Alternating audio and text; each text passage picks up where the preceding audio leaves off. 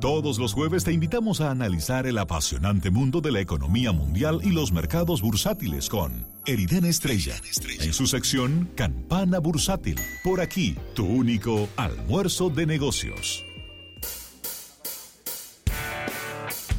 Bien, 809-539-8850, Eriden Estrella, que hoy tiene su reloj Casio con calculadora. Ya que hoy es jueves de TVT. ¿Qué es esto? Yo, Eriden, ¿de qué año es ese reloj? yo eh, ¿Te acuerdas? El Casio, de calculadora. mira, ¿Y a quién fue que vimos en estos días? Que está en el listado de las 50 personas más ricas del mundo. Y cuando le vi el reloj, yo dije, ¿qué es esto? Sí, costaba 20 dólares. Es eh, Un relojito, un relojito de goma. Bill Ah, Gates. Bill Gates. Bill Gates, sí. El relojito de Un Bill Casio, Gates. un Es Casio de que- 50 dólares es que, tenía. es que yo no voy a decir el dominicano, porque no es solamente el dominicano. No, no, pero no, no, estamos no. mal en muchas perspectivas de Pero lo que es el claro, dinero. pero claro. Eh, perdón, pero. Y mira que uno en el sector financiero es, es muy proclive a caer en eso, en el, en el coleccionismo de relojes. Pero yo te puedo decir a ti que yo nunca he visto a Zuckerberg con un reloj. Eh, Warren Buffett tiene el mismo reloj desde hace 50 años. Sí. Una vez le calcularon a Mark Zuckerberg lo que él vesti- lo que él tenía puesto, en, por ejemplo, en presentaciones de productos. 100 dólares no llegaba. Y no llegaba a 100. Polochecitos de 30 dólares, de es, 20 fa- es famoso dólares, el polochecito de él. 15 dólares de Old Navy, Son muchos. negro, unos jeans de 30 Mm, una Y- chancleta. y, uno, y unos zapatos, unos tenis, ¿verdad? Para no... de 30 más. Bueno, pues Entonces ahí habían 80 dólares Sí. Y eso es sin calcular los pantaloncillos y la cosa. Se pone un trajecito negro en el. No, no, porque cuando él se va a la Casa Blanca es otra cosa. Al- Porque ¿y él- al Senado? él- Ah, no, no, y al Senado. Él va, Sí. él, eh, Hugo Boss. Sí. Sí. Hugo Boss ya ahí es diferente. Pero cuando tú vienes a ver también. miles de dólares, pero tiene ese saquito, es un asesino que tiene en el closet. Bueno, el negro, el negro completo. Espérate, eh, explica Eh, la terminología del asesino. En el los tres- eh, Hay un saco, yo tenía un saco que le decíamos el asesino, y había Ey. matado como a siete pantalones. Sí. Porque era el mismo saco y lo que cambiaba Ya- era el pantalón. yo no sé si era el Entonces, mismo. esos sacos, esos trajes enteros, son asesinos porque han matado camisas y han matado corbata, que eso no tiene madre. Pues tú te pones un saco dos veces al año, Eriden, explícame.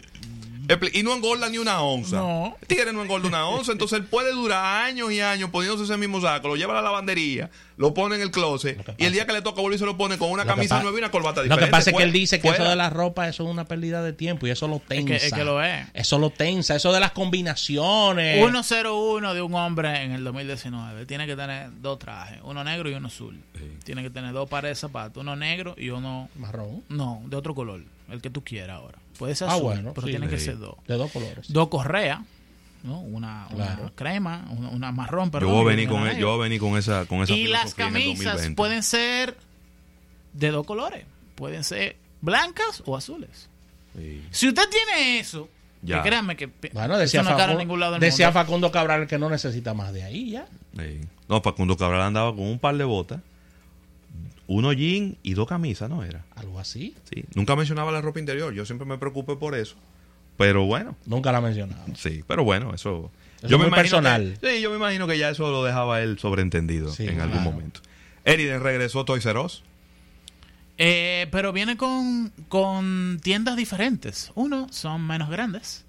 Según lo que estuve viendo esta mañana, el CEO principal de, de Toys R Us. Básicamente son tiendas más pequeñas que tienen la capacidad de, convertirse en tiendas, en tiendas temáticas de forma más rápida. O sea que eh, vamos a suponer que Toys R Us viene y hace un joint venture con Marvel, por ejemplo. Bueno, pues las gavetas de la tienda y los estantes son más fáciles de rotular que lo que eran las tiendas de antes, que eran gigantescas. Se van a poder hacer fiestas de cumpleaños. Correcto, vienen con Dentro un- de las tiendas de Toys R Us nuevas. Ajá. va a haber zonas de prueba. Por ejemplo, estuve viendo unas fotos de la marca Nerf, que es una marca muy exitosa de juguetes de los últimos años, que son como unas, unas pistolas que lanzan unos dardos. Y dentro de las tiendas va a haber como un área de, de para que tú las pruebes. Las pistolas, y va a haber pistolas y va a haber dardos para que tú entres en un área que está cerrada, donde tú puedas probar eso y tú elijas, el niño elija el juguete que quiere. Eh, Pero yo creo que por fin entendieron qué era lo que tenían que hacer para que el negocio no, no se le muriera en la mano. Mira ¿Cómo se le murió? Mira que lo que pasa. Es que los niños de ahora generación Z, quieren más videojuegos que cualquier otra cosa. E incluso, yo estuve hablando con un amigo mío desarrollador de, de videojuegos, y lo que él me dice es que ya ni siquiera eso. Que lo que más les gusta a los muchachos es ver a otras personas jugar y ellos verlos. Yo te lo puedo confirmar.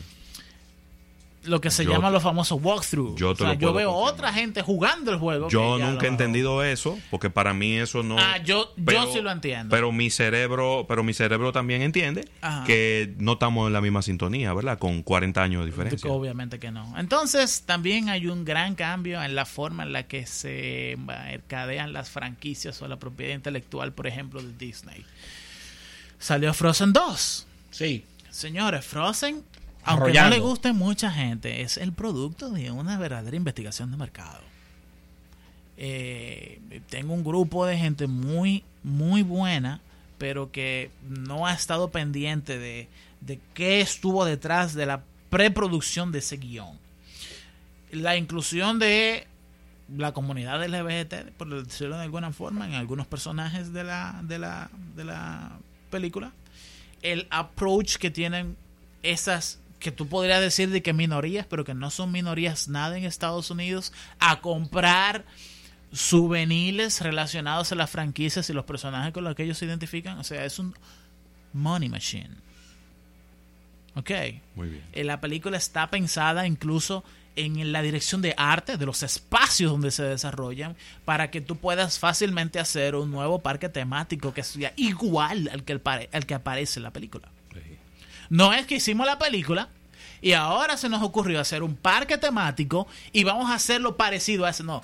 El espacio, los espacios que hay dentro de Frozen 2 están pensados para poder ser fácilmente reconstruidos en un parque Sí. de Disney. Y yo creo que lo van a hacer. Sí. Porque Ayer nos decía Carlos que hoy en día, cuando un director, eh, después que termina de filmar una película, cuando va a editar, se le sientan dos personas de mercadeo, una, Claro de que cada- una sí. persona de cada lado. Claro que sí. No, mira, eso no vende. No, pero esa es la- eso es parte de la historia. no. Córtalo, que eso no vende. No te preocupes, nadie se va a preocupar de que... ¿Y dónde está el tipo que apareció en la escena 2? Nadie se preocupa por eso. Vamos, vámonos a lo que vende. Y por eso hoy en día hay muchos directores que se están moviendo a, otro, a otra plataforma, donde le dan mayor libertad. Netflix. Podemos hablar de The Irishman, que se estrenó para el resto del mundo ayer, Sí, o, claro. mejor dicho, hoy a la, a la Claro, medianoche. claro. Yo estuve viendo los primeros 50 minutos de la película. No puede dar spoiler. No, aquí, ¿eh? hombre, no. ¿Qué pasa? Yo vi el behind the scenes. Pero, damn, qué guion más pero Yo estoy, O sea- yo ayer iba a arrancar y dije, no puedo. No, no. Son Oye. tres horas y media. Sí, son tres horas y media, Tres pero horas y se media. te va la primera... Yo pensé que eran 10 minutos, yo ya, porque tenía que acostarme ya, pero definitivamente la forma en la que se dan los diálogos Sí. O sea, yo entiendo ya por qué a Rotten Tomato le dio 94 puntos. Ya yo entiendo. Es, es una historia que va. Es muy ida y alada. Se desarrolla por los diálogos. Sí. Y los diálogos se dan, parece una película de Woody Allen. Uh, La película de Woody Allen, en donde no suceden muchas cosas, sino que No, es un- no, diálogos. Correcto, pero que se da la trama entera ahí. Sí. Exactamente eso. Es una cosa. Eh, véanla, véanla. Yo creo que de verdad hay que verla. Y los efectos especiales, para la gente que le gustan los efectos especiales, Bueno, son el mejor tipo de efectos especiales. Son el tipo de efectos especiales que Porque tú es que lo están ves entre épocas la película. y no tienes la menor idea de que estás viendo un efecto especial. Bueno, yo ya hecho... yo sé por qué costó tanto esa Sí, película. no, y, y el hecho de que, de que esté Joe Pesci en Yeah. lo personal, Yeah. que Joe Pesci para mí Sí, es algo sí, sí, fuera de serie. Muy pesado el personaje de él. Sí, muy pes- como, como siempre. Eh, la han definido como la última gran película de gangsters que se ha, se ha puesto en la pantalla. Y es un, es un trío, es un trío bastante, diríamos que épico En ese género. en ese género. Un trío, me refiero sacando, porque no es actor, sacando a Scorsese, por supuesto. Pero De Niro, Pesci y Al Pacino, de verdad que por primera vez trabajan juntos y hay que, hay que ver esto. Las críticas han sido maravillosas. Eh, ya yo entiendo por qué. Lo único que quiero decirles, véanla, todo el que tiene Netflix ya la tiene. ¿Cuánto De- que dura la película, Roberto? Tres Tres horas y media, papá. 3 horas y 35 minutos. Tres horas y media. Eh, pero se va tirarse tres horas y media corrido en donde tú quieras. No, no es fácil. Tiene que tener un sillón cómodo. Sí, no es fácil. tiene que, tiene que. eh, Tú vas a tener que ponerle pausa porque tú, nadie puede durar tres horas y media sentado en un sillón sin ir al baño, sin beber agua, sin comer algo. Es decir, la edición es flawless. O sea, no tiene ningún error de la transición entre una escena y la otra. Sí, es que eso- Una es cosa que- increíble. Es que el es muy, muy cuidadoso, muy, muy meticuloso. 200 millones de dólares de presupuesto para una película de gangsters, yo creo que... Ajá, ¿y tú viste la, no- Nunca y tú había viste la nómina? ¿Quiénes son los que están ahí? No, pero yo creo que también... Aparte del trío. Eh, eh, está todo, está en la parte de la dirección de arte. O sea, no hay un solo error. Eh, incluso tú te das cuenta por la forma en la que la suspensión de los carros se mueven, que no son carros que se ven como viejos, pero que tienen una suspensión nueva.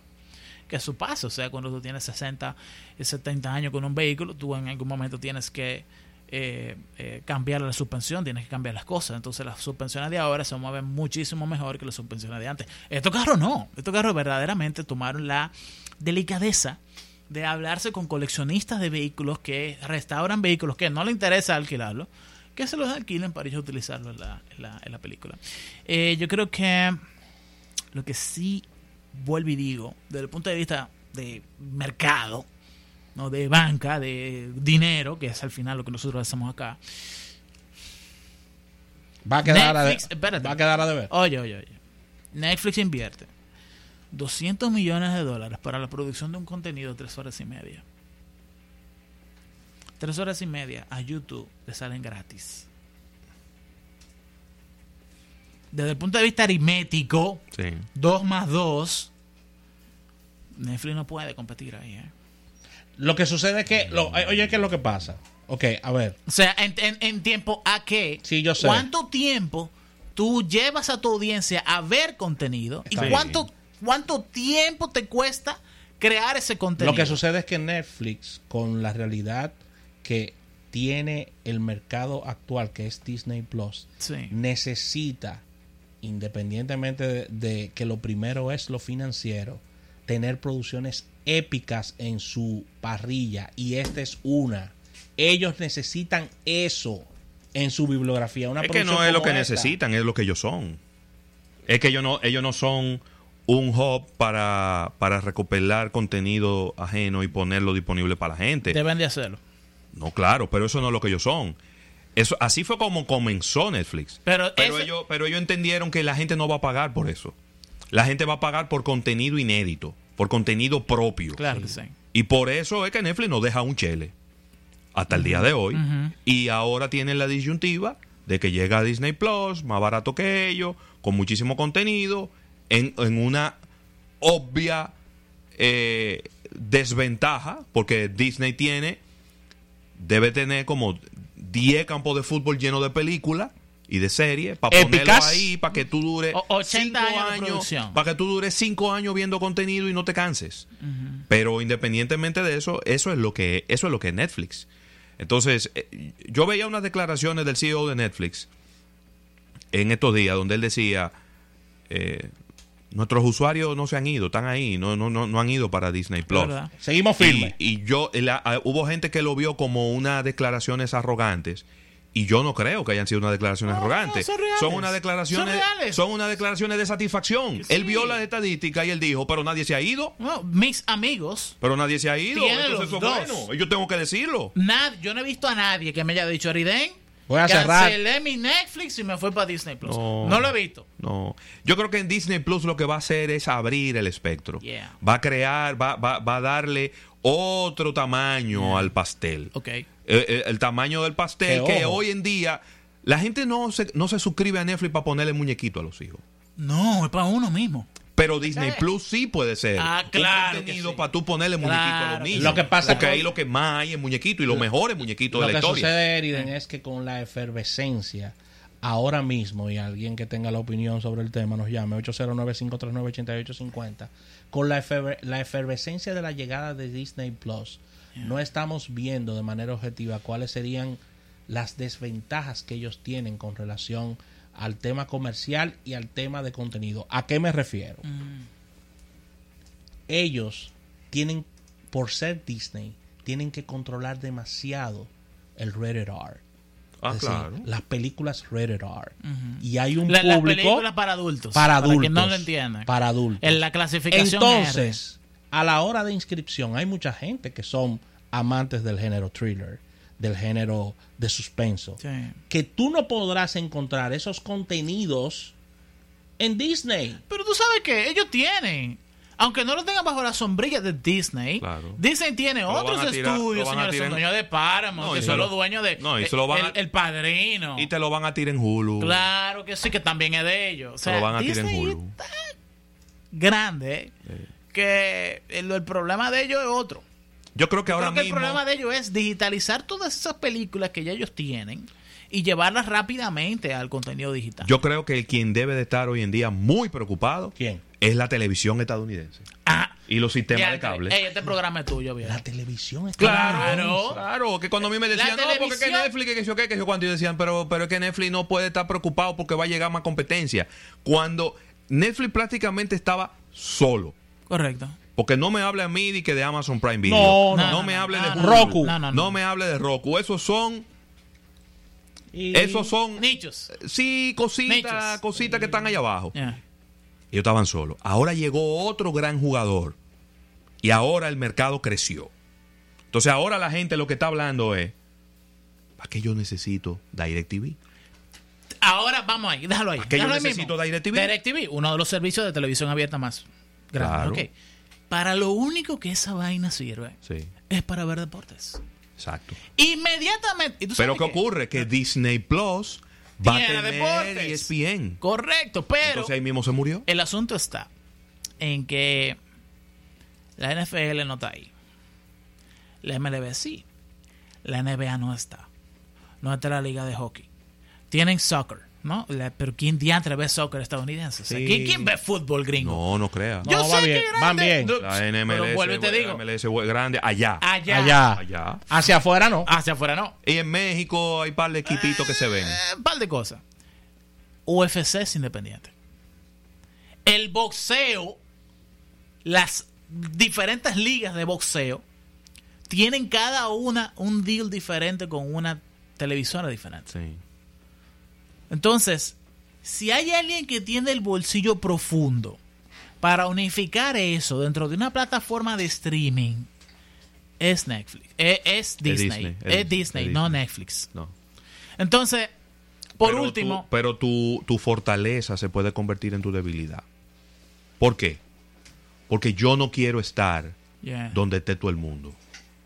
Yo quiero que tú me des a mí la importancia que yo tengo. Entonces, escribe lo que te lo, como que te lo digo hoy. Donde esté MLB, no va la NBA. No va a ir la NFL. Porque tú me vas a tratar a mí como que, como Yo sé. plato de segunda, de tercero, de cuarta O mesa. como un dump pipe. No. Entonces al final los dos tienen suficiente para sostenerse porque se van a polarizar las cosas. Y va a venir los cuartos de NBC, de ABC, de CBS, donde van a tener que racarse bien el bolsillo para poder seguir siendo los exclusivos de ese tipo de contenido. Porque de lo contrario, ¿de qué otra manera yo como liga profesional voy a decir, voy a llevar mi contenido a ese canal de televisión? La única razón es porque tú me vas a traer un camión de cuarto y me lo vas a parquear allá afuera. Vamos a una pausa. Al retorno seguimos con esta conversación con Eriden Estrella.